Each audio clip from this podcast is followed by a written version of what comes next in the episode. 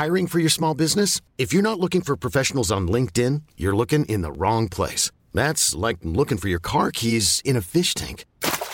LinkedIn helps you hire professionals you can't find anywhere else, even those who aren't actively searching for a new job but might be open to the perfect role. In a given month, over 70% of LinkedIn users don't even visit other leading job sites. So start looking in the right place. With LinkedIn, you can hire professionals like a professional. Post your free job on linkedin.com slash achieve today.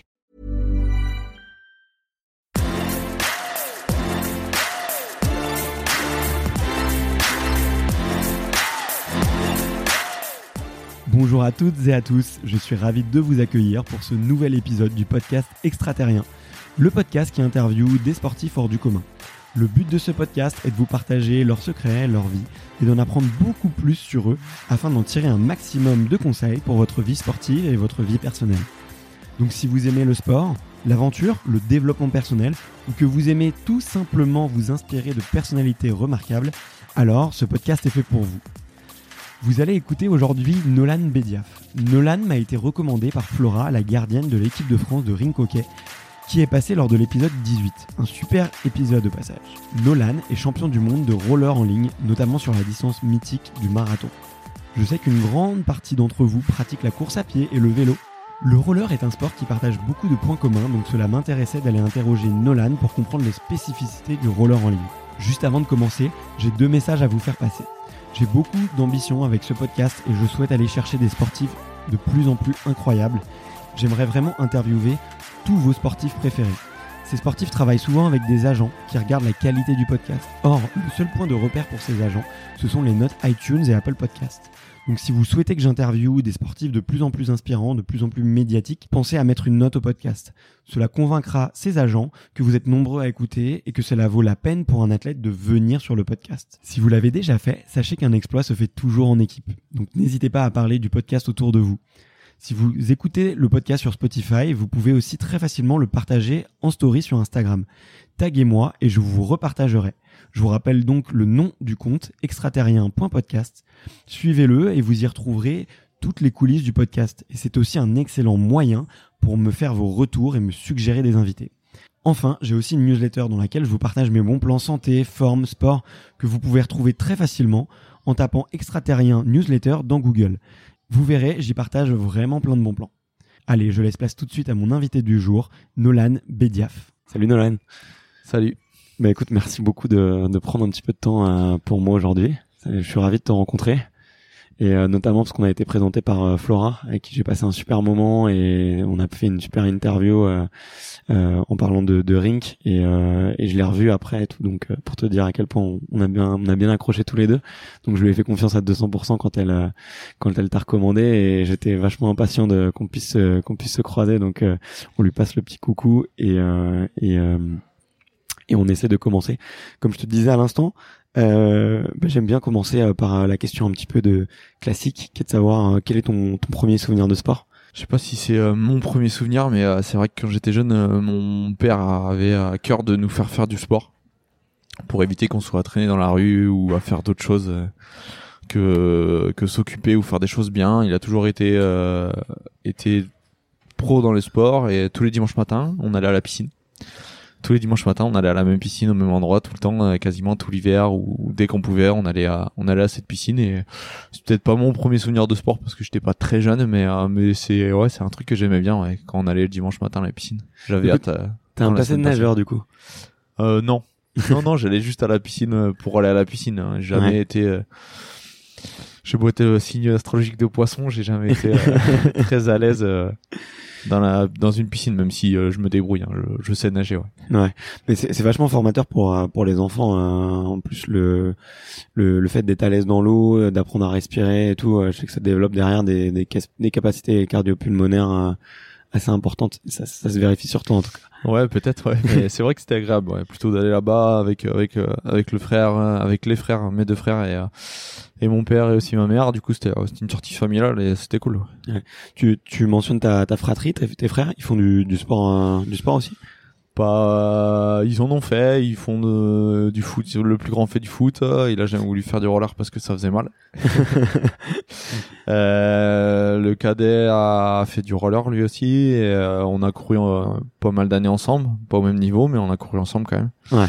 et, euh, et là il fait un peu de crossfit il va à droite à gauche. Il sait pas trop ce qu'il fait mais il fait toujours du sport Il fait, euh, Ouais. c'est ouais c'est vraiment une ligne de conduite euh, dans la famille de se faire un peu de sport par semaine Ok, ouais. Et tu penses que c'est c'est important d'avoir un, un écosystème ou on va dire un entourage familial euh, très sportif pour être sportif de haut niveau? Je sais pas si c'est important, mais je pense que s'ils sont un peu sportifs, ça aide à comprendre un peu euh, ce qu'on fait nous quand on fait du haut niveau.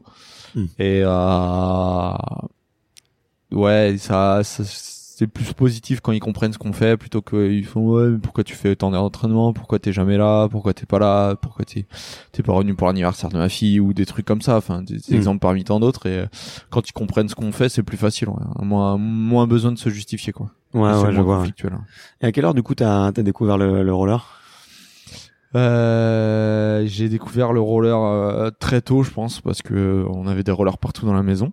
Ok. Euh, mais en, en club, j'ai commencé à 8 ans. Ah ouais, quand même. Ouais, et j'ai du coup, il y avait un club à côté de chez toi? Ouais, j'ai commencé à Lamballe, donc euh, moi je suis de Lamballe. là. Mm. Euh, J'habitais euh, donc euh, dans une commune à, côté à 4 km et euh, et j'ai été avec une copine euh, fin de saison pour découvrir le sport, le Ouais. roller. Donc j'étais avec elle, elle elle en faisait un club par moi. Et j'étais avec elle et les dirigeants m'ont dit au mois de septembre tu reviens c'est le 4 septembre faut que tu reviennes quoi. Euh, j'allais déjà vite, euh, j'avais déjà des- j'avais déjà patiné donc euh, Ouais. donc je suis revenu et j'ai jamais raté. Ok. Et t'as commencé la- les compètes euh, rapidement après ça? Ouais, bah la première année, en fait, j'ai commencé donc quand j'ai rentré au club, j'ai commencé à faire l'école de patinage, donc euh, le truc lambda et transversal de toutes les disciplines. Et je faisais un cours d'école de patinage, un cours d'école course, et j'ai fait ça toute une année en commençant les compétitions, et puis bah après j'ai fait que de la course. T'es obligé de passer par la phase d'apprentissage technique parce que c'est quand même euh, tout le monde peut faire du roller et apprendre en- relativement rapidement, mais apprendre à courir, euh, c'est Ouais, c'est ouais, c'est ça. Donc euh, ouais, ouais, ouais, fallait apprendre les bases parce que un coureur de vitesse. Euh, euh, je dis ça à mes patineurs, c'est euh, c'est un écolier patineur pour les plus jeunes, c'est la même chose, sauf qu'il fait tout plus vite et, Ouais. et mieux. Donc euh, donc je continuais à apprendre les bases des trucs qu'on fait plus, euh, des marches arrière, des sauts, des trucs que je fais pas en course, mais euh, Ouais. qui aident ensuite à l'apprentissage et euh, et du coup ça m'a aidé, je pense. Euh, c'était important de continuer à faire ça et puis c'était au côté ludique. Ouais. Côté moins moins compète. Ouais. Et puis euh, c'est vachement technique aussi. J'ai l'impression dans le fait de dans la posture que vous avez, vous êtes vachement pen- penché en avant pour essayer d'être le plus aé- aérodynamique possible. Il y a euh, dans les dans les virages aussi, on voit que tu fais quelques vidéos euh, des fois sur ton compte YouTube où où euh, on te voit dans des virages euh, essayer de de mettre la Ouais, c'est gouache. vrai, c'est vrai que techniquement c'est euh, c'est euh, c'est dur, ça demande du temps et euh, notamment cette position aérodynamique hein, pour les enfants qui ont tendance à se relever vite et à pas tenir la position. Ouais. Chez nous, elle est importante cette position pour être euh, bah, aérodynamique et pour bien appuyer sur les rollers en- ensuite en dessous quoi. Ok. Ok. Ouais. ouais. Mais après oui, c'est un sport qui est qui est technique et qui demande beaucoup de beaucoup de travail ouais. à l'image de de peut-être les nageurs et les cyclistes qui font beaucoup d'heures. ouais. Ouais, ouais. Et toi, tu travailles encore ta technique aujourd'hui? Je travaille pas avec des exos précis euh, où il faut faire tel geste, tel geste, tel geste, mais euh, quand j'ai une heure de roller à faire, euh, je passe euh, 95% de mon temps à penser à comment je pose mon pied, si je pousse bien, si je suis bien équilibré, euh, à tout ce qui se passe en dessous. Je suis pas là à penser, euh, bon, faut que je fasse les courses, j'ai des couches à acheter, j'ai des. Non, non. Ouais. Je me, des fois, je me perds un peu dans mes pensées, mais euh, mais 90% du temps, c'est euh, concentré à 200% dans la technique et comment je patine. Même si je sais patiner et je sais bien patiner, je continue à Ouais. à penser à ça pour euh, pour que ce soit encore le plus parfait possible. Ouais, ça me fait penser à Jérémy Azou que j'avais accueilli sur ce podcast. Lui il fait de l'avion Hmm. et était champion olympique d'aviron et il me disait ouais sur une séance euh, c'était l'obsession de faire le geste euh, le coup de rame parfait euh, à chaque fois et bon il me disait qu'il y avait beaucoup de frustration lui dans son sport parce que le geste est jamais parfait finalement. Mais euh, toi c'est un truc que tu que tu ressens aussi des fois la frustration de pas avoir la la glisse. euh, Ah, il y a des séances euh, quand tu pars et, et que tu sens que t'as pas des bonnes sensations, tu sais que ça va être une longue séance. Donc ouais, c'est un peu frustrant, mais euh, mais bon, tu t'oublies le côté technique un peu et tu sais qu'il faut que tu fasses ton volume d'entraînement. Mais c'est vrai que c'est frustrant. Il y a des fois, il y a des jours où t'es là, euh, tu patines les yeux fermés, ça patine trop bien et c'est c'est ouais c'est c'est jouissif ce genre de sensation. Mais euh, et quand ça va pas, bah faut faire avec aussi parce que ça peut arriver un jour de course et Ouais. il faut y aller quand même quoi. Exactement. Ouais. et, euh, et du coup, à quel moment tu peux, tu peux nous raconter un peu tes, tes premières compètes et comment est-ce que tu as découvert un peu le, le haut niveau? Parce que je crois que t'es arrivé, euh, t'as tout de suite été assez bon, mais euh, mais on t'a pas forcément laissé les places en équipe de France et tu peux nous dire raconter un petit peu cette période-là? Bah euh, c'est vrai que bah, pff, je vais dire que ma carrière, enfin ma carrière, ma, vie de roller a été faite en deux parties. Euh, quand j'étais jeune, j'ai fait euh, donc euh, des compétitions euh, jusqu'en équipe de France en moins de 17. J'ai fait les championnats du monde, donc en junior. Et après ça, je me suis un peu perdu où j'ai fait, euh, j'ai pris deux trois années euh, tranquille. Je continuais le roller, mais euh, j'étais pas à 200% euh, pour par rapport à mon bac et tout ça. Ouais. Et quand je suis arrivé à Toulouse, je me suis vraiment remis à m'entraîner. Et euh, T'as fait ta petite crise et- d'ado. euh, ouais, ouais, un peu avec, euh, avec la vie d'adolescent qui va avec et tout ça, et euh, d'étudiant. Et euh, même si j'ai continué ma vie d'étudiant avec les entraînements, je me suis vraiment mis, j'ai vraiment cru à, à mon potentiel à partir de ce moment-là. Ouais. Et, euh, et après, ouais, c'était dur de faire sa place. Parce que parce que devant il y avait du monde et que euh, au championnat d'Europe c'était plus facile parce qu'il y avait trois trois sièges en fait. Ouais. On pouvait aligner trois patineurs par euh, par distance donc du coup euh, j'avais ma place naturellement vu que je faisais partie des trois meilleurs français en, en longue distance mais dès que j'arrivais au championnat du monde ça, ça se compliquait parce que euh, parce que c'était un niveau au-dessus et j'avais pas j'arrivais pas à avoir cette solution là et et pendant longtemps euh, je me battais plus pour une troisième place et être remplaçant au championnat du monde et pendant Ouais. longtemps euh, j'allais là-bas et euh, au championnat du monde et je regardais les autres courir quoi Ok. euh, J'ai ouais. eu peu de peu d'opportunités avant et jusqu'à l'année 2014 Ouais. où j'ai fait une année blanche, zéro sélection, pas de championnat d'Europe, pas de championnat du monde et euh, ça a été assez dur parce que parce que je pensais que ça allait venir à moi naturellement et tout ça et en fait non, je me suis trop trop reposé sur mes lauriers, j'étais trop à me battre pour ma place au championnat d'Europe, pour le troisième siège Mhm. qui au final n'offre rien, qui n'offre pas de pas de pas de leadership sur une course où t'as rien. Ouais. Donc euh, et à partir de là, je me suis dit bon bah le seul moyen d'avoir les choses, c'est d'être le plus fort et si t'es le plus fort, après au moins euh, les gens ont pas de questions à se poser si tu peux avoir la course, si tu peux avoir ton siège, si tu peux être sélectionné ou pas, tu seras le plus fort et euh, tu seras indiscutable entre guillemets. Quoi. Ouais. Donc je me suis remis à l'entraînement euh, avec cette mentalité là et euh, de fil en aiguille, euh, j'ai commencé à faire plus de courses au championnat du monde, à faire des médailles au championnat d'Europe et, euh, et après à, à performer au championnat du monde euh, Ouais. et à être là où j'en suis maintenant. Donc euh, Ouais, donc cette année blanche, c'était un peu le déclic, quoi. Ouais. tu t'es un peu mis une claque et Ouais, tu t'es dit, ok, faut se réveiller. Parce que je crois que les deux qui étaient devant toi, tu les mentionnes, c'était des deux mecs qui avaient, qui avaient un, un sacré palmarès aussi, je ouais, crois. ils ont un sacré palmarès. C'est euh, Alexis Contin, il est euh, 12 fois champion du monde. Ewan Fernandez, il est 8, 8, 7 ou 8 fois champion du monde. Donc euh, forcément, ça, Ouais.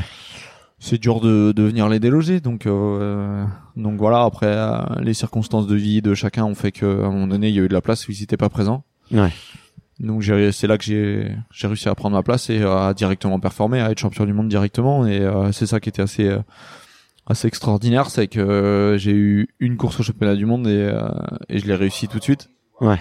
j'ai pas juste fait une médaille, j'ai fait un titre et donc c'était c'était exceptionnel. Ouais. Je l'attendais, je l'ai eu et je me suis pas loupé donc euh, c'était c'était fort. Ouais. Ouais, ouais, j'imagine. Et du coup, c'était sur ta distance favorite, c'est ça, le marathon, il me semble? C'était euh, avant j'ai eu deux titres cette année-là en Ouais. 2017 du coup où je fais euh, où je gagne le 20 km élimination. Ouais. Sur route et euh, deux jours après je gagne le marathon. ouais. Tu peux expliquer rapidement aux auditeurs euh, les, on va dire les différentes courses qu'il y a? Il y a le marathon. Alors je pense que ça parlera beaucoup aux auditeurs parce qu'il y a beaucoup de, de marathoniens et de et de, de et de coureurs à pied. Mais euh, la course à élimination c'est assez euh, assez particulier. Et d'ailleurs à, à regarder c'est hyper intéressant je trouve. Il y a une stratégie de, de malade Ouais, mental. ouais. Et euh, et toi t'expliques une course à un moment, euh, une petite vidéo où on voit que t'expliques ton titre justement. Ouais, c'est celle-ci, ouais. Ouais. C'est mon premier titre, c'est celle-ci où, où j'explique un peu, où je reprends deux, trois faits de course qui, me semblaient importants sur la course à élimination. Et du coup ouais tu peux expliquer le, le concept. Ouais, du coup, en fait, euh, quand on arrive à un championnat du monde, on a des courses sur piste. Donc, c'est un petit anneau de 200 mètres. Ouais. Euh, où on a, euh, pour les sprinters, on a un 200 mètres chrono et un 500 mètres. Ensuite, on a une épreuve de 1000 mètres aussi, qui est un peu entre les deux. Entre les sprinters et les fondeurs. Ouais. Euh, et ensuite, on a la longue distance où on a points et élimination euh, sur piste et un relais par équipe, un relais à l'américaine. Que je vous invite vraiment à aller voir. Pour moi, c'est euh, c'est une des plus belles courses. C'est très dynamique, c'est court, euh, ça change euh, beaucoup de place. Enfin, ça double dans tous les sens. C'est c'est une très belle course. C'est une de mes courses préférées, même si j'ai eu peu de chance de la faire. Et après, on a le championnat route. où On a un peu les mêmes distances. On a le tour pour la vitesse et le 100 mètres en ligne droite. Et pour le fond, c'est course à élimination et course à points avec des distances un peu plus longues. Ouais. Ok. Et ensuite, pour clôturer ça, on a le marathon. Ok. Et donc toi, Mm. plus ça se rallonge, plus ça te, plus ça te plaît, quoi. Ouais, c'est ça. Après, euh, ouais, je suis sur toutes les courses de fond, euh, donc que ce soit sur piste ou sur route, même si j'ai fait plus de performances sur route. Et euh, donc du coup, euh, du coup, euh, voilà. Après, précisément, euh, l'élimination, on en parlait tout de suite. euh, le but, c'est euh, on part à 30-40 patineurs, et à la fin, on est euh, 3 sur piste ou 5 sur Ouais. route. Et à chaque tour, il y en a un qui est éliminé. À chaque cloche, à chaque tour, il y en a un qui est éliminé et ainsi de suite. Et donc du coup, ça diminue le paquet et donc on peut moins se cacher. Il y a le placement est important et euh, il faut aller vite sur la fin. Ouais. Donc euh, ouais, c'est et puis c'est super bien, agressif ouais. dans le dans le peloton, quoi. C'est hyper important de euh, avec ouais, qui le placement et est- tout. Et là, justement, je crois sur ton sur ton sur ce titre, tu suis euh, une équipe de Colombiens, je crois, c'est ça, c'est ça. qui sont très costauds. Et toi, tu te mets juste derrière eux et t'essayes de Ouais, ta ça, place tout, on a- tout le long de la course. Ouais, quoi. on a beaucoup de placements. C'est si Si tu pars mal, foutu par rapport au vélo euh, sur un sprint par exemple massif, c'est Mm. un peu pareil, sauf que euh, nous c'est encore plus agressif étant donné qu'on peut être plus proche les uns des autres. Ouais. Euh, quand je patine derrière quelqu'un, je suis à 30 cm quoi. Ouais, ouais. Donc euh, mes épaules sont à 30 cm des siennes, on est euh, presque emboîté en fait euh, dans, le, dans le patinage et euh, dans la course. Donc du coup, euh, quand on veut prendre une place, faut vraiment se battre et et du coup c'est ça qui rend vraiment dynamique les courses et aussi dur à aussi dur parce que c'est physique. On a un peu, on doit mettre de l'engagement et et c'est fatigant de venir chercher sa place en fait. Mais du coup, vu que c'est un peu, il y a un peu d'agressivité et beaucoup de compétitivité dans, dans le peloton, on va dire. Alors que vous avez, vous devez surtout pas vous faire tomber. C'est assez dangereux quand même. Ouais, c'est dangereux, mais C'est quoi l'ambiance du jeu, coup ouais. entre les entre les coureurs quoi Bah, il y a différents, on va dire qu'il y a différents types de coureurs en, ligue- en longue distance. Il y a ceux qui mettent les mains, qui ont tendance à accrocher vite. Ouais. Il y a ceux qui ont un peu de, de finesse tactique, qui vont réussir à, dans le patinage aussi, et qui vont réussir à patiner et à, et en fait à imposer leur, euh, enfin à s'imposer euh, physiquement sans forcément mettre les mains ni les épaules parce qu'ils vont gêner les autres dans le patinage, comme si on se rentrait dedans, mais en fait on maîtrise ce qu'on fait en fait. Ouais. Et après, il y a ceux qui sont un peu moins tactiques et techniques, qui vont jouer plus sur le physique, donc ils vont remonter plein de fois, Ok. mais éviter les gens ou rouler plus, plus souvent devant. Ouais, quand tu dis remonter plein de fois, c'est en gros faire des petites attaques par le côté euh, ouais, pour, pour, reprendre se la- remettre devant, parce que bah, par exemple sur une course d'élimination, euh, devant, il n'y a pas d'élimination, on est un peu plus en sécurité. Ouais. Mais si on fait toute la course devant, on est fatigué aussi pour la fin, donc euh, le placement idéal sur une course d'élimination, c'est entre 2 et 5. Et tu la lâcher. course, euh, Et après lâcher des chevaux sur la fin. Ouais, ok. Et il y a pas, il y a pas aussi cette histoire de, de comme, comme dans le vélo, de faire des relais? Le premier dépense Si, beaucoup peu, plus ouais. d'énergie Oui. et du coup Oui, ça, de ouais. faire un peu des. Au championnat du monde, on est deux, donc on essaye de, on a souvent un leader et un coéquipier, même si c'est pas tout le temps le cas. Euh, le Ouais. but c'est, c'est que un aide l'autre et euh, pour le mettre dans la, dans les meilleures conditions pour le sprint d'arrivée. Ok, d'accord. Ouais. Donc euh, ouais, ça reste un sport d'équipe Ouais, euh, ouais. dans le. C'est un sport individuel qui se court en équipe. Ouais, ok, hyper intéressant. Et euh, et du coup, euh, tu peux nous raconter un peu la, la sensation là sur ce premier triste? Qu'est-ce que ça fait euh, Comment tu l'as vécu? Bah c'était, euh, c'était, ouais, c'était ouf parce que les circonstances du championnat ont fait que je courais tout seul. D'habitude on court par équipe de deux. Mais j'avais mon coéquipier qui s'était fait disqualifier à une course, la, enfin la dernière course, et euh, les nouveaux règlements font qu'on purge, on purge une course de, de suspension en fait. Ok. Donc il y a double sentence quand on se fait disqualifier. On, donc on est disqualifié sur la course et la course d'après sur laquelle on est inscrit, on peut pas la courir. Du coup, je me suis retrouvé à courir euh, tout seul, donc sans coéquipier, ce qui est assez rare pour l'équipe de France quand même. Ouais. Et euh, donc du coup, euh, le but c'était de, de jouer tout seul et euh, comme euh, j'ai utilisé la, j'ai utilisé, ouais, j'ai essayé de me mettre un maximum de temps derrière la paire colombienne en fait, qui était la plus forte sur le papier et, et en fait euh, j'étais comme, c'était comme si j'étais leur troisième équipier en fait. J'étais tout le temps avec eux et je les aidais un peu, mais eux ils menaient pour moi donc euh, donc c'est comme ça que ça s'est passé et euh, et après à l'arrivée il y a l'Argentin qui lance de loin, je l'utilise comme euh, point de mire Mhm. Je reviens dans l'aspiration et je passe juste devant lui avant le virage, ce qui fait un trou avec les autres qui étaient derrière moi. Donc il y a à peu près à 150 mètres de la ligne. Et à partir de là, il y a 5 mètres. Et derrière ils peuvent plus boucher le trou. Et Ouais. et je vais jusqu'au bout. Euh, C'était drôle cette ligne d'arrivée parce que euh, j'ai eu peur toute la ligne droite d'arriver, même si j'avais 5 mètres. parce que euh, il y avait un poteau d'éclairage tous les 10 mètres. Et en fait du coup je voyais nombre qui avançait et qui reculait en fait avec la lumière. En fait c'était la mienne.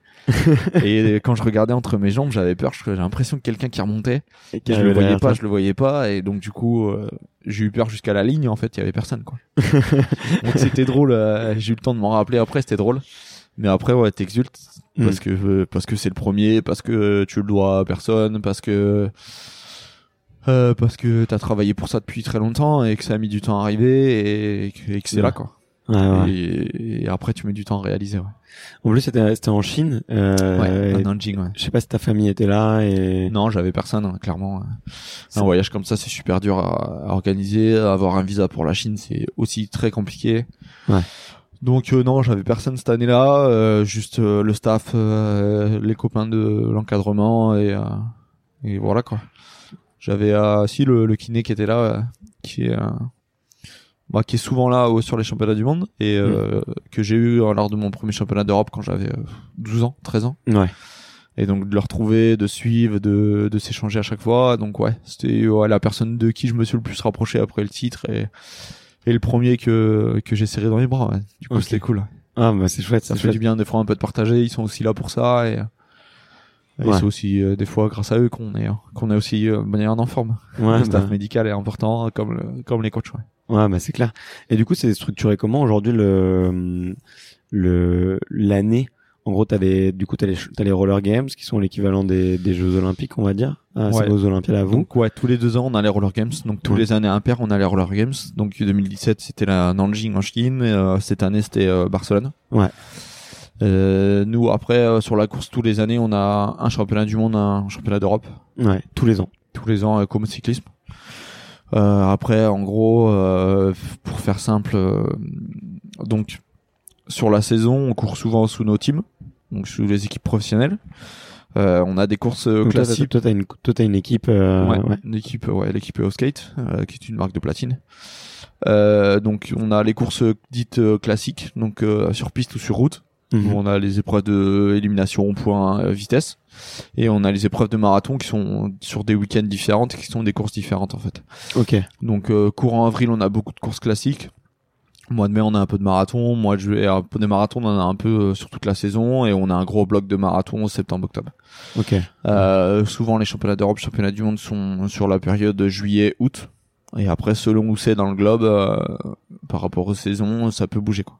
Ah, donc il y a beaucoup de déplacements au final sur Ouais, une ouais, année, on euh, a beaucoup de déplacements. Euh, par exemple, on a, c'est bah, l'an prochain, le championnat du monde il est en Colombie mhm. et le championnat d'Europe il est au Portugal. Cette année, Ouais. c'était championnat d'Europe en Espagne et championnat du monde en Espagne. Ouais. On a eu j'ai fait, enfin, championnat du monde, j'ai fait Taïwan, euh, la Chine deux fois, euh, euh, Italie, Belgique. Et donc l'idée là, la prochaine, c'est d'aller jusqu'en Colombie aussi. Euh, voilà. Qu'est-ce qu'on a d'autre? On a tous les quatre ans, on a les Jeux mondiaux. Ouais. C'est euh, l'antichambre des Jeux olympiques. Donc euh, c'est pareil, c'est une course importante euh, que j'ai jamais faite, que j'aimerais faire et qui est dans deux ans. Ok. Ouais. Voilà, on verra si c'est possible. Et voilà, après à la saison, on a des stages, euh, championnat de France et euh, des sélections et, et voilà quoi, ça recommence quoi. Ok. Et du coup, enfin, tu vois, le fait qu'il y ait beaucoup de, qu'il y ait beaucoup de déplacements et tout, euh, vous êtes euh, payé par votre team ou c'est celle qui prend ça à charge et Moi, je, moi, j'ai la chance d'être payé par euh, mon équipe Ouais. pour patiner et après j'ai aussi tous les tous les déplacements qui sont inclus. Donc D'accord, euh, ouais. c'est assez rare dans le roller de vivre de sa passion, mais euh, j'y arrive avec l'entraînement à côté aussi, Ouais. vu que je suis entraîneur. Euh, donc euh, ouais, j'en profite et je vis ça à fond parce que Ouais. parce que ouais, c'est assez rare. ouais. C'est une vie de professionnel en fait, et, euh, de sportif professionnel et, et c'est vrai que c'est agréable. Tu déplaces, euh, t'es un peu comme une star auprès des jeunes. euh, alors que, alors que faut être rationnel, hein, on, on gagne pas des milliers des cents, on, enfin on a les pieds sur terre. quoi. Ouais. Ouais. ouais. Donc euh, il y a les deux qui sont un peu mêlés, donc c'est ouais, c'est vrai que c'est c'est cool, c'est une chance. Ouais, bah, J'en profite, ouais. bah, c'est clair. ouais, Là, je le vois beaucoup. Euh, en rencontrant du coup des, des, sportifs, je me rends compte à chaque fois, il y a toujours sur le financement. bah tout, tout le monde n'a pas cette chance-là et certains doivent plus galérer que d'autres. Et, et c'est vrai que quand tu as l'opportunité de pouvoir t'entraîner et de pouvoir te déplacer euh, du coup frais d'une d'une équipe et d'une marque euh, c'est c'est hyper c'est hyper cool quoi ouais. donc euh, donc euh, t'as bien raison d'en d'en profiter ouais et je voulais je voulais je voulais voir un petit peu du coup ta semaine comment est-ce que tu le pendant les enfin comment est-ce que tu t'entraînes et quel volume un peu d'entraînement tu tu fais et ça ressemble à quoi une, une bonne semaine euh, avec euh, Nolan du coup? Une bonne semaine, euh, bah là en ce moment, donc, en plein hiver, c'est c'est du volume, donc beaucoup de kilomètres, que ce soit en vélo, en roller ou. Tu fais aussi du vélo, ouais. Ouais, je fais. c'est plus facile de faire 3 heures de vélo que de faire 3 heures de roller. Ok, pourquoi? Il y a un... Bah en vélo, on peut aller un peu partout. On a des freins sur la route, on est plus visible, on prend moins de place. En roller, faut que les routes elles soient à peu près bien, que mm. on soit dans des endroits un peu protégés. Donc euh, quand je fais des heures de roller, je fais ça sur un aller-retour qui fait euh, ouais, 8 km. Ok. Donc euh, je fais entre 5 et 7 allers-retours. c'est un peu long, ça peut vite vite être long en fait. Donc c'est pour ça que c'est plus compliqué de faire des bornes en roller. C'est beaucoup plus fatigant aussi. Ok. Ouais. Donc le vélo pour ça c'est une bonne alternative. C'est le même groupe musculaire qui travaille donc c'est intéressant. Ok. Donc euh, l'idée, ouais, une semaine, du coup, c'est de faire des bornes, comme on dit dans le jargon, faire un volume horaire euh, qui euh, va généralement entre, ouais, entre 12 heures et allez 20 heures pour les très grosses semaines, mais j'en fais rarement. Je fais rarement autant d'heures. Généralement, je suis autour de ouais, 16, 17 pour le plus, pour le max. Donc voilà, donc un peu de vélo, un peu de roller pour du foncier, mais aussi du spécifique avec de la haute intensité, de la vitesse. Ouais. Après, je fais de la, du renfort musculaire à côté euh, deux séances par semaine et donc euh, voilà le but c'est de faire euh, entre 8 et 10 séances par semaine mmh. donc que j'ai 8 à 10 entraînements différents par semaine et pas en faire 15 non plus quoi. Ouais, ok. Pas, ouais. pas trop le but faut que l'idée c'est de faire des séances un nombre de séances en fait par semaine. Ok. Et d'essayer de faire plutôt du, qualitatif plutôt que. Ouais, après des fois on fait du volume pour faire du volume. Hein. Ouais comme tous les sports de fond. De toute façon, il faut, faut, travailler l'endurance. et... faut travailler l'endurance, donc euh, voilà, et un jour de repos.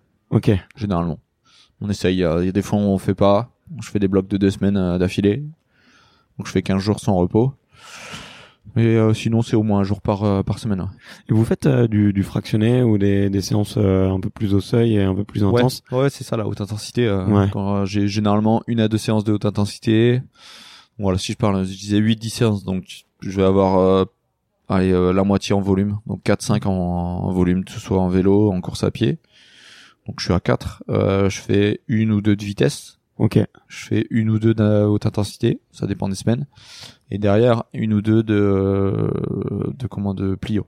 D'accord, ok. 8-10, on y arrive assez rapidement. Euh, la haute intensité, après ça varie. Je fais des blocs assez longs en ce moment, donc euh, genre sur des, euh, des répétitions de entre 5 et 10 minutes, euh, 3 4 fois par par entraînement. Euh, sinon des intervalles longs, du 5 minutes 5 minutes ou euh, du 3-3 pendant du 3 minutes 3 minutes pendant une heure. Où on essaye de monter au seuil et de rester au seuil. Ok ouais. C'est des longues séances ouais. ouais ça pique. et après plus on avance dans la saison, plus on, diminue les intervalles et on fait encore plus de spécifiques, moins de volume et du coup plus de spécifiques. Ok. Donc quand on se rapproche des courses et euh, donc donc voilà quoi. Ok. Généralement ça arrive vers l'été où on Ouais, vers avril-mai, on commence à faire beaucoup moins de volume et à et à descendre. Donc euh, en volume, ma, ma saison, donc euh, ça monte et euh, ça descend vers l'objectif en termes de volume, volume, volume mensuel d'entraînement. Ouais, pour que tu puisses effectivement être plus frais. plus frais. Ok, trop cool. Et t'as mentionné tout à l'heure le fait que tu t'entraînais des une équipe enfin que t'étais entraîneur. Ouais, je suis entraîneur de club. Ouais. Et euh, du coup, t'es entraîneur pour un club. C'est, tu entraînes quoi des, des enfants, c'est des, des jeunes, c'est tout âge et. Euh, j'entraîne de tout. Euh, Après là, euh, le club où je suis, c'est l'école course. Donc euh, j'ai des petits qui ont entre 6 et ça va jusqu'à 12 ans. J'ai un groupe de 8 à 10 patineurs. Ok. Je les entraîne trois fois par semaine et, et voilà quoi. Donc. Et eux, ils font de la compète? Ouais, l'idée c'est de les emmener sur la course. Moi, je suis après, enfin, je suis responsable de l'école course. Donc l'idée c'est de leur donner un maximum de, euh, de compétences euh, techniques euh, et tactiques et après le physique ça viendra quand ils seront plus grands mais ouais. et pour qu'ils puissent se défendre sur les courses régionales et nationales. Trop cool. Et ça te plaît du coup comme comme job? Ouais, j'aime bien. Après, je j'ai plus de petits là, j'ai plus de fin de jeunes. J'aimerais avoir euh, ouais des plus grands entre 12 et entre 12 Hiring for your small business? If you're not looking for professionals on LinkedIn, you're looking in the wrong place. That's like looking for your car keys in a fish tank.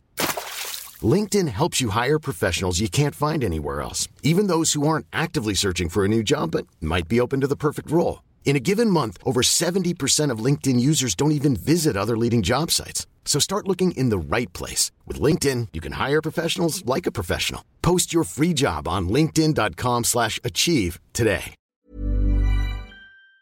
12 et 16 ans, ça me plairait plus. Ok. Mais j'ai repris un club là il y a deux ans, donc euh, du coup le processus est long, long à, à, à recréer quoi. Donc euh, ceux que j'ai là, je les aurai peut-être dans 4-5 ans, ils auront l'âge que où j'affectionne plus, où on est vraiment plus dans l'échange et euh, et où les performances je trouve sont plus intéressantes Ouais. à faire.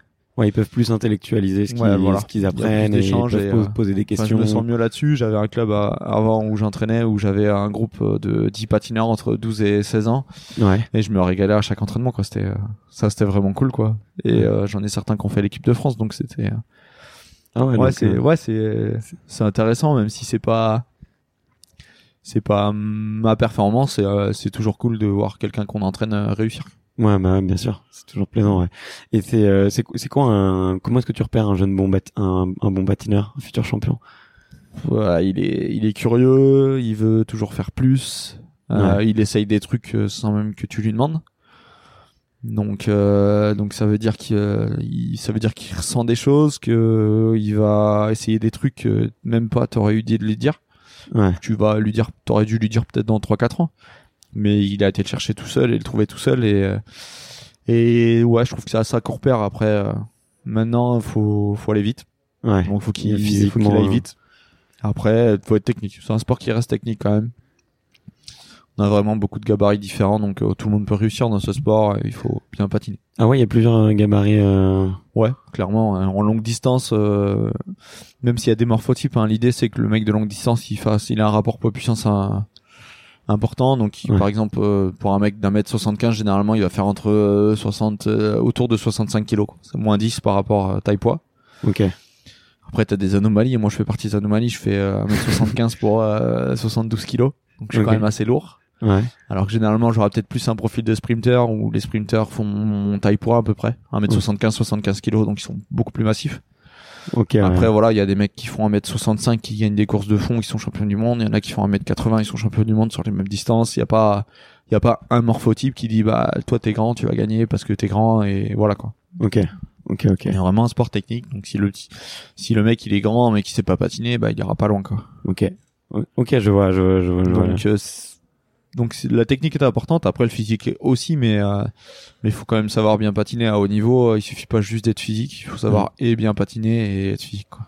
Ouais. Ok. Donc euh, ouais, chez un enfant, tu vas plus euh, rechercher effectivement euh, Ouais, la technique c'est là où il peut se démarquer quoi. Ouais, Ok. c'est plus facile de travailler la technique chez un enfant que le physique. Son corps est pas prêt encore, donc euh, la technique c'est lui montrer les bons gestes et euh, il arrivera à les refaire plus grand. Donc euh, Ouais. et quand il pourra mettre le volume et l'intensité euh, plus grand, euh, normalement ça fera un patineur euh, de bon niveau. Et euh, depuis deux ans, t'es t'es papa d'un petit garçon. Ouais. Euh, ça a changé euh, quelque chose pour toi, pour euh, ta carrière sportive et Ouais, je dirais que ça a changé, ouais, surtout la première année en 2018 Mm. où, euh, où où on prend pas forcément conscience. Enfin, j'avais pas pris conscience que c'est un un vrai boulot entre guillemets, que c'est de la fatigue. ouais. parce que euh, c'est un peu de soucis en plus aussi euh, que c'est une organisation qui est différente parce que bah faut l'emmener chez la nounou en fonction des courses. Euh, les entraînements des fois je les enchaîne euh, des fois ça m'arrive de faire deux entraînements dans l'après-midi parce que j'ai pas le choix par rapport à, à la nounou et au travail de ma femme. Euh, c'est une organisation qui est différente. Et euh, j'ai failli passer à côté de mon année 2018 euh, parce que j'avais pas pris conscience que c'était plus fatigant et qu'il fallait s'adapter beaucoup plus en fait Ouais. je voulais faire autant avec euh, avec mon petit et c'était pas possible en fait. Ouais. Et donc euh, j'étais à un moment j'ai pris un un gros trou dans la- dans ma forme physique euh, dans ma saison et j'ai dû faire une pause de une semaine en plein milieu de la saison pour euh, pour recharger les batteries. Maintenant je m'y suis fait Ouais. Euh, il vient sur les compètes, on, s'organise, on, on a des amis qui nous aident pour le garder le week-end, vu que ma femme est infirmière et qui travaille aussi les week-ends. Ouais. Donc c'est pas temps choisi le boulot. euh, non, non, plus, non, euh, mais, hyper, euh, mais, mais ça me va. euh, Mm. Quand je tombais et qu'elle me faisait des pansements, j'étais content qu'elle soit infirmière aussi. Donc, euh, donc Ouais. non, non, c'est une organisation qui est différente. Mais, euh, mais je pars du principe que, enfin, moi, c'est mon, c'est ma ligne de conduite. Je pars du principe que euh, le bien-être personnel euh, me fait aller plus vite euh, sur les courses. Donc, si tout va bien à la maison, même si je loupe un entraînement parce qu'il fallait que je garde mon petit, bah, c'est pas grave je Ouais. le rattraperai ou c'est pas grave le bien-être que j'ai le moment que j'ai passé avec mon petit va me servir plus tard et Ouais. et, euh, et aussi important qu'un entraînement des fois ouais, de partager avec lui des trucs euh, ouais de- le fait qu'il grandisse quoi enfin j'essaye de pas louper trop trop d'étapes même si euh, sur un championnat du monde quand on part deux trois semaines c'est compliqué euh. Ouais. et voilà on, on fait avec quoi mais c'est vrai que c'est c'est un moi je trouve maintenant que c'est un plus Ouais. parce que j'ai réussi à, à en faire une force plutôt qu'un qu'une faiblesse donc euh, donc c'est vrai que c'est cool Ok. Moi, mais c'est comme ça après pour beaucoup de, je- même même pour pour euh, les gens qui sont pas sportifs de haut niveau, tu vois, avoir un enfant, ça te fait faire prendre des choix un peu plus sains, un peu plus raisonnés. Ouais. euh, Tu repenses toujours à deux fois, donc euh, c'est vrai que ça ça devient une force si tu veux que ça soit une force, donc ça c'est plutôt c'est plutôt cool. Ouais. Mais euh, bah, félicitations en tout cas et euh, peut-être euh, euh, en tout cas ça t'a porté chance cette année parce que du coup euh, tu regagnes le marathon à Barcelone, c'est ça? Ouais.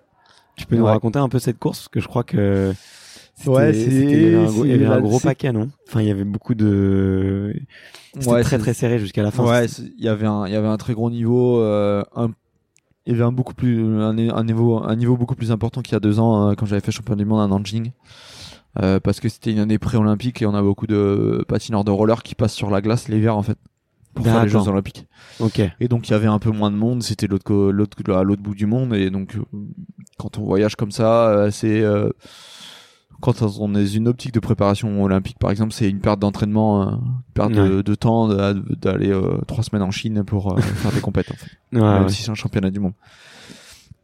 Et donc du coup cette année il y avait un peu plus de monde et un niveau plus important et donc euh, mes performances étaient belles en 2017 mais en... Attends, parce que du coup, ceux qui font les comment dire le ceux qui font les JO sur glace, mais ils font que du sprint, non? Il y a, y a pas de il y a pas de longue distance, il me semble sur glace. Si, il y a du longue distance parce qu'il y a deux sports sur glace qui ressemblent au roller. Au roller, il y a le short track sur la petite piste Ouais. et le long track sur une piste de, qui fait entre, qui fait 400 mètres.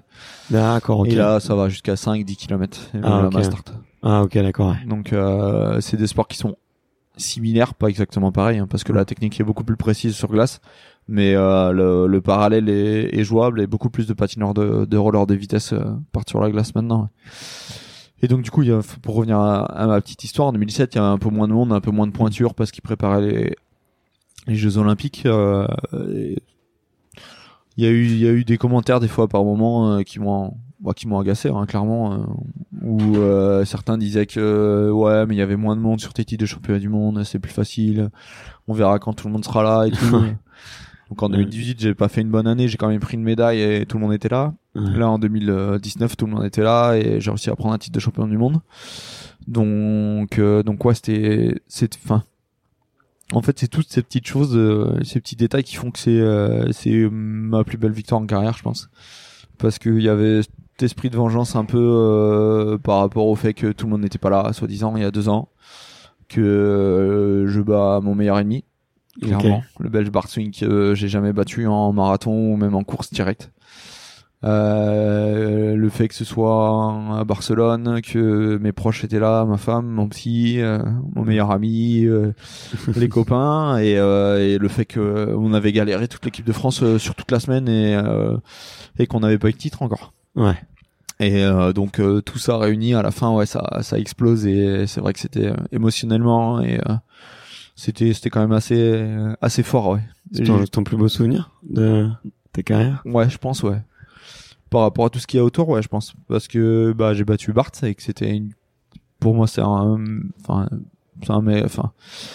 on est né le même mois euh, de la même année et donc euh, il m'a suivi... On s'est suivi toute la carrière, toute notre carrière, et sauf que lui, il a une carrière beaucoup plus importante que la nôtre, que la mienne. Euh, mais mais là de le battre parce que je l'avais jamais battu, c'était c'était fort. Après, je remets les points sur les i par rapport à toutes les histoires qu'il y avait eu entre guillemets, même si c'est c'est plus moi qui me suis monté le bourrichon. Euh, et puis le fait Ouais, que ce soit devant la mal, famille, un 14 juillet euh, Ouais. à Barcelone sur une des plus belles avenues du monde, euh, c'était ouais c'était c'était ouf. Ouais, ça devait être ça, ça- c'était C'était savoureux. ouais. extraordinaire. ouais. Et ça euh, là, ça se termine au sprint. T'es juste devant lui, euh, à quoi, 50 cm, 1 mètre, un truc comme ça? Non, ouais, c'est un peu plus. Mais euh, je gagne avec avec de la marge, je me relève un peu sur la fin et je peux lever les bras avant la ligne. ouais, c'est vrai. Mais, mais c'est vrai que ça, se- enfin, ça joue à pas grand chose, mais euh, ça joue, oh, en termes de temps, il doit y avoir, il doit y avoir un 10, même, même, il doit y avoir, euh, ouais, euh, 10, cent- 10 millièmes peut-être, pas plus que ça.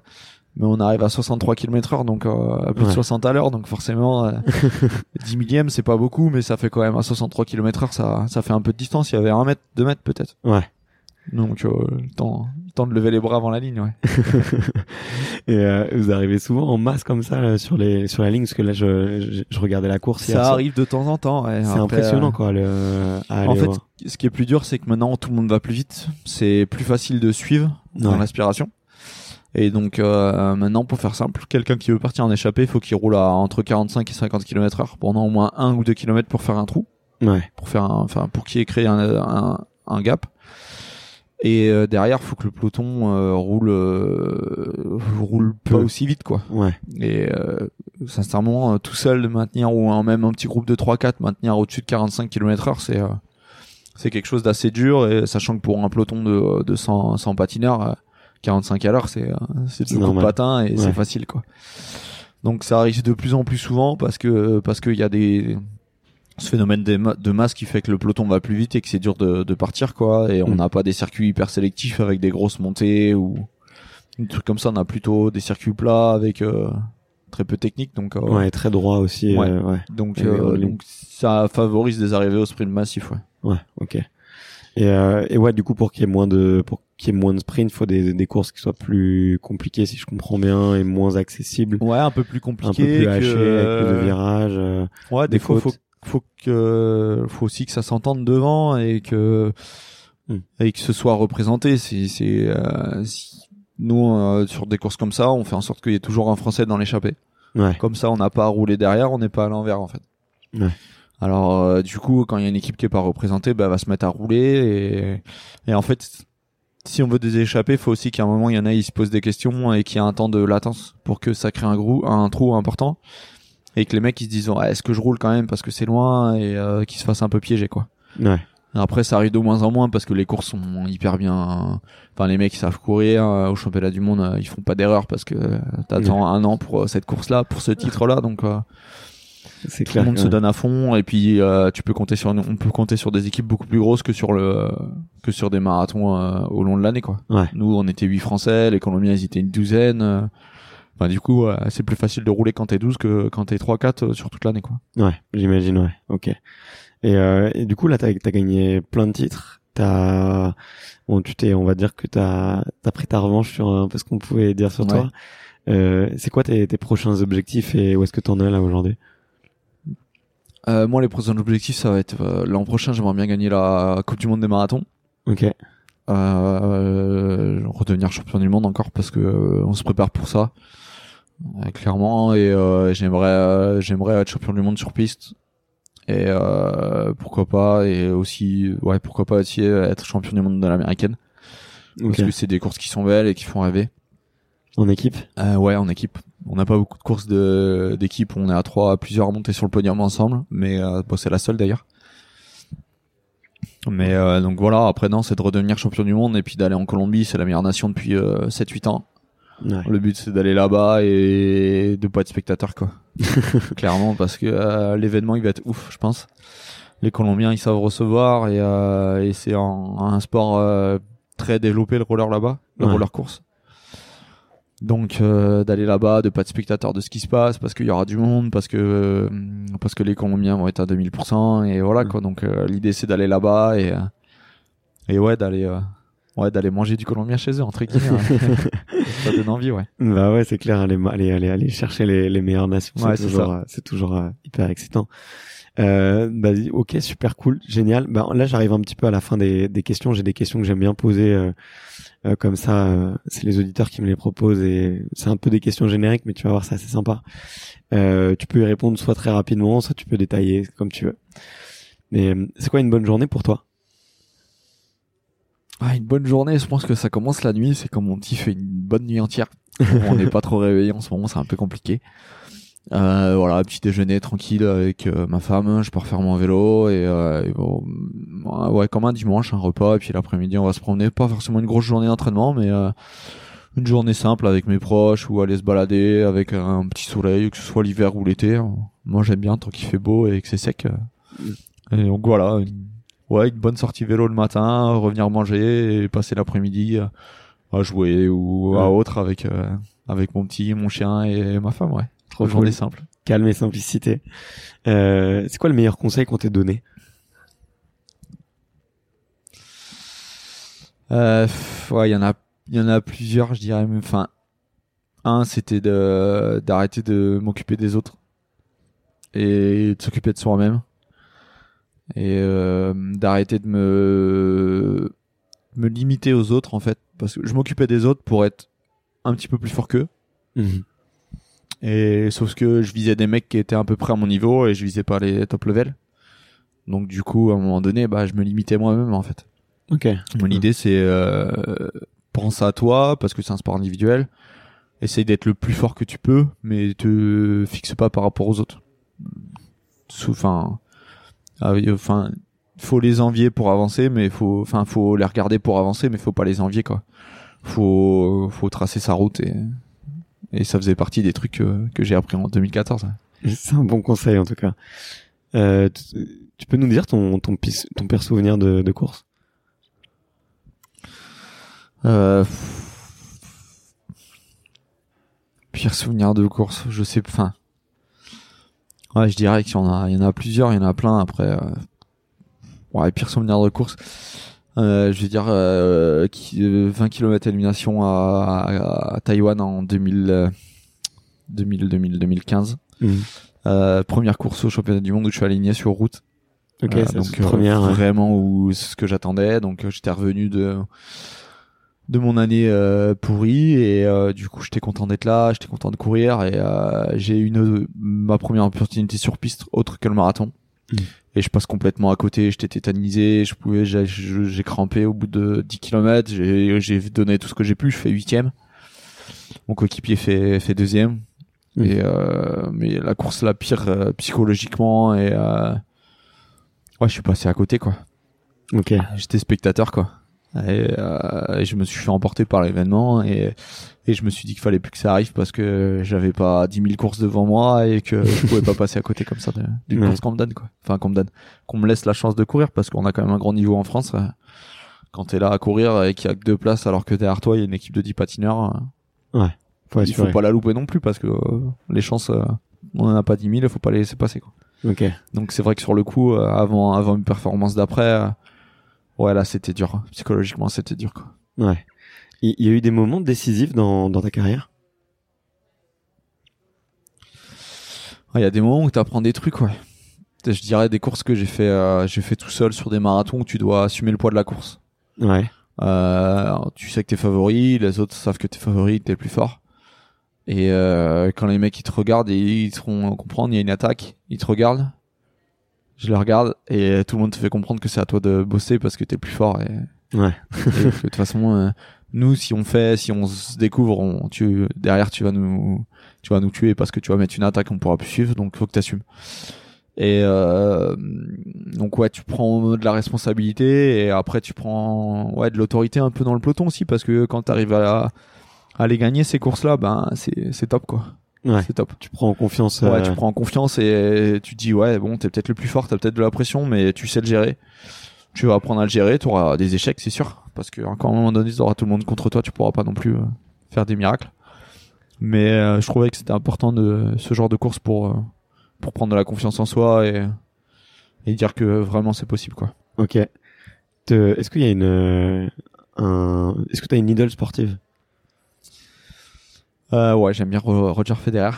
Ouais. Euh, son parcours, le fait qu'il soit aussi humble, euh, tout ce qu'il a fait, euh, enfin, son jeu au tennis, euh, euh, le fait qu'il crie pas partout sur tous les cours, sur chaque coup droit ou chaque revers, ça j'aime bien quand même parce que c'est quand même pas tout le temps cool quand t'entends les mecs en train de crier sur chaque coup et quand t'as des, des rallyes comme ils disent de 25 coups et que t'entends euh, tout ça, euh, i, ouais.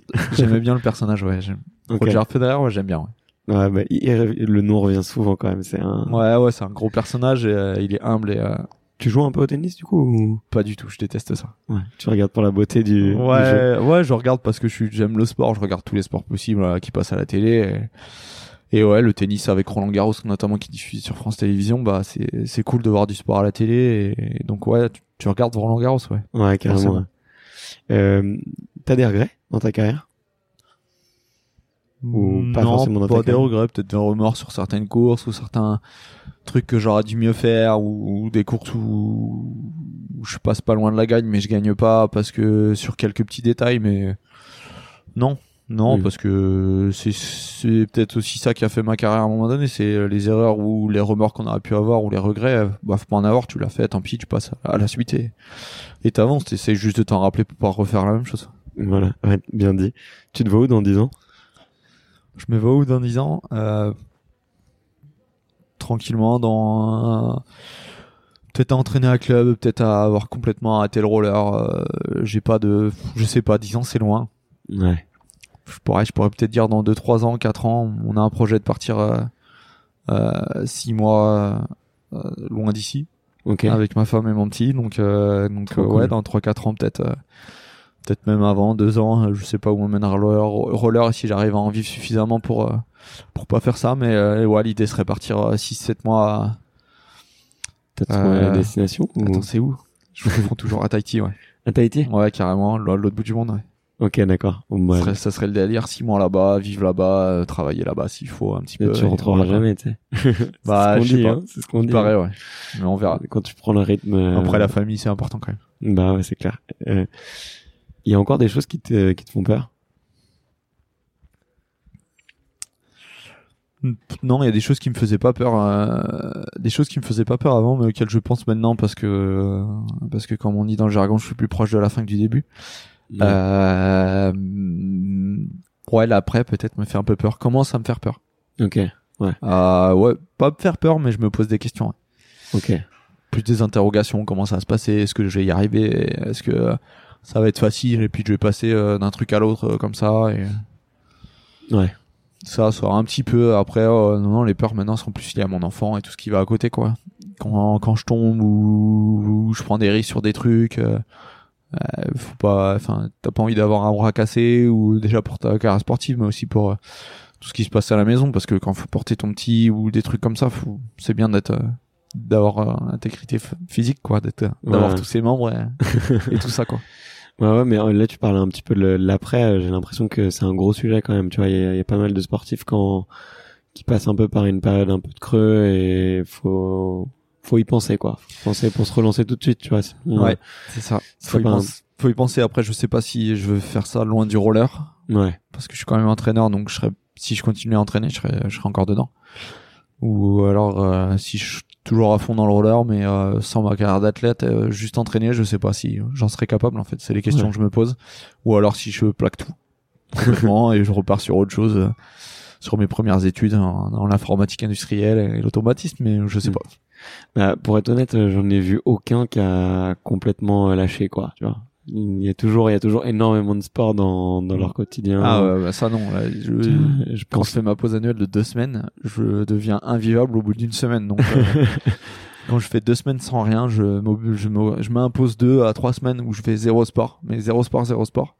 Ouais, Au ouais. bout d'une semaine, je suis invivable, quoi. J'ai pas ma, ma dose entre guillemets, donc euh, arrêter le sport, c'est pas possible. Ouais, bon, bon, on se comprend. hein. Moi, je suis, je suis un peu pareil. J'ai besoin tous les jours euh, de faire ma grosse séance. Mais euh, ouais, c'est c'est normal. Hein, ça rythme ta vie, euh, tes Ouais. hormones, euh, ton énergie. Donc, euh, Ouais, c'est une ligne de conduite. Enfin, moi, c'est, Ouais. euh, c'est euh, le sport m'a apporté, euh, outre les performances, les voyages et tout ce qui va avec dans le roller, ça m'a apporté une ligne de conduite et, euh, et c'est ce qui me guide dans ma vie et tout ce que j'ai appris dans le sport. euh, à vivre en groupe, à, à- sur moi personnellement, euh, je l'aurais appris nulle part ailleurs et euh, je sais que c'est ouais, c'est quelque chose qui me guide au quotidien donc euh, Ouais.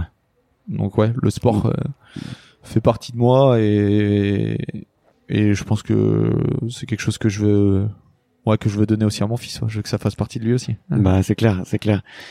Il y a un film ou un livre que tu recommandes à tout le monde? J'aime bien les films euh, de sport un peu d'histoire réelle, hein, notamment aux États-Unis, que ce soit sur le football américain, le basket, des sports co, des sports individuels. Ouais. Ce genre de film un peu, j'aime bien. euh, Il y a le film, un des films les plus récents, c'était sur la skieuse, euh, une skieuse de boss américaine. Ok. Euh, je crois que ça s'appelle Le Jeu, le film. Ok. ou euh, ou elle se pète en fait. Et Ah à ouais. côté, du coup, pour vivre, elle fait, euh, elle crée euh, des salles de, de commande de poker euh, un peu en dessous, enfin où, où t'as pas le droit en fait, un peu des salles de poker interdites. Et c'est toujours dans l'esprit du jeu, avec un esprit de compétition où elle sort de, de- ouais, avec sa mentalité sportive où elle crée un truc de ouf. Ok. Donc ça, euh, qu'il y a euh, le film avec euh, Will Smith, euh, Concussion là sur le football américain et, euh, Ouais. et les, les commotions cérébrales, Coach Carter euh, sur le basketball ou les histoires avec les les, les communautés afro-américaines notamment euh, aux États-Unis dans les années 70-80 où c'était compliqué et où ils s'en sortent par le sport. Ok. Euh, ce genre de film ouais, qui ouais, qui ouais, J'ai- qui donne du sens quoi, qui sont inspirants je trouve. Bah écoute, ça tombe super bien parce que je j'en connais aucun de tous ceux que tu m'as cités, donc euh, je je sais quoi faire ce soir et je vais vite rattraper mon retard. Pour, ouais, pour les citer, Netflix, ils en ont pas mal sur leur base de données des films euh, Ouais. inspirés de faits réels. Ils en ont pas mal sur le sport. Euh, il y a des belles histoires de vie. Bon bah trop cool. Je vais je vais regarder euh, je vais regarder avec grand plaisir. euh, je, je manque de culture euh, cinématographique et sportive. Euh, où est-ce que où est-ce que les auditeurs peuvent euh, peuvent te suivre et, et voir un petit peu ce que tu fais, ton actualité?